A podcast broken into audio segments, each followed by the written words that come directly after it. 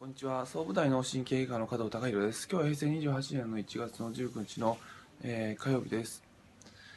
えーまあ、今年に入って、えーまあ、急に寒くなって雪が降ったり、まあ、路面が凍結して、まあ、転びやすくなってるんですけども、えーまあ、転ぶ場合に、まあ、予想としてはまご高齢の方とかまあ、あの足が少し不自由な方が転ぶことが多くなるのかなと思って、まあ、視察に臨んでいたんですけども、えー意外にも、まあ、よく転ぶであの来るっていうあの方が、えーやはりまあ小学生中学生の、まあ、子供さん、えーが多かったっていう事実があります。で、えーまあ、そういった方っていうのはあの診察させていただくと、えーまあ、とても体が硬くて、まあ、その背骨の、まあ、湾曲がまあ減ってしまっていて、えーバランスが悪くてっていう状況なんですけども、まあ、これはその今のそのうんまあ小学生、えー中学生、まあ、全般的なあの傾向なんじゃないかなっていうことを僕自身は感じます。というのもあのそのお父さんお母さんの世代と、まあ、今の中学生と、まあ、環境が、まあ、劇的に変わってますのでそのお父さんお母さんが中学生の時におそらくそのクリニック診察室に来ても例えばこうやってパソコン系っていうのはなかった診察室にパソコンなかったと思いますし、えーあとはやっぱ携帯スマートフォンっていうのは小学生でも当然のように持ってたりとかしますけどもお父さんお母さんの世代ではそういうことはなかったはずです。でそういうことっていうのはあのーまあすごい便利にはなったんですけどもとてもその体の緊張自律神経の緊張、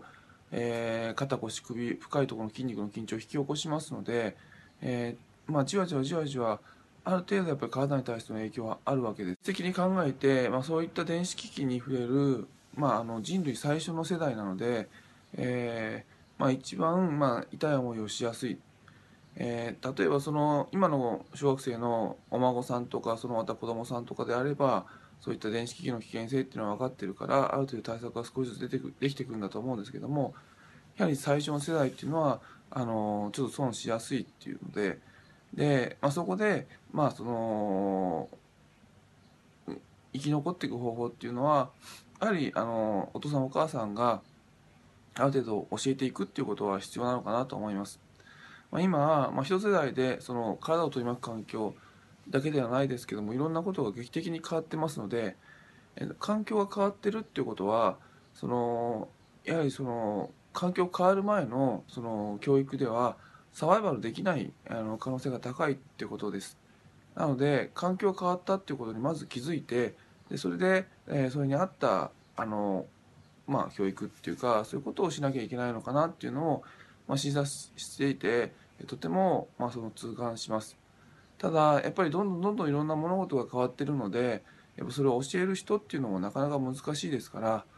まあ現実的にはすごく難しいんだと思うんですけどもまずは環境が変わったっていう事実だけを意識するだけでだいぶ違ってきて、まあ、お父さんお母さんといいやって思ってたらそのお父さんお母さんと同じ年齢になった時にお父さんお母さんぐらいの健康状態にはなれないっていう事実がやはり環境が変わってる以上あるわけなので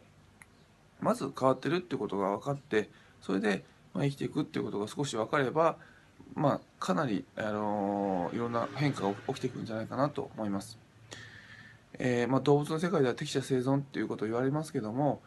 まあ、その人間社会においてもやはり環境に、まあ、適応できたものっていうのがあのおそらくサバイバルしてこの時代でうまくやっていけるんだと僕自身は思ってますし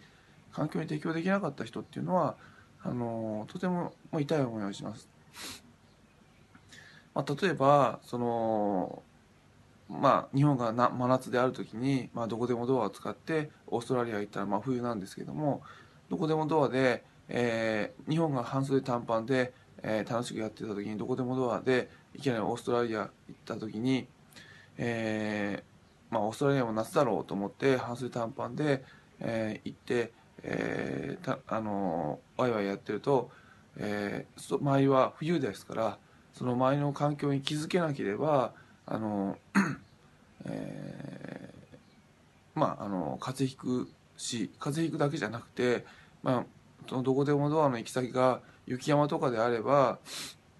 まあ、命の危険があるっていうことです、まあ、環境の変化に気づけなければ、えーそれだけで、えーまあ、命の危険まであのあるっていうことなので、あのまあ、特にその今の小学生中学生っていうのはお父さんお母さんの時代とは学校の先生の時代とは全く変わってるんだっていう意識を持つだけでだいぶあの違いが出てくると思いますので、まあ、その点をあのみんなでシェアしていきたいなと思います。えー、今日は以上です。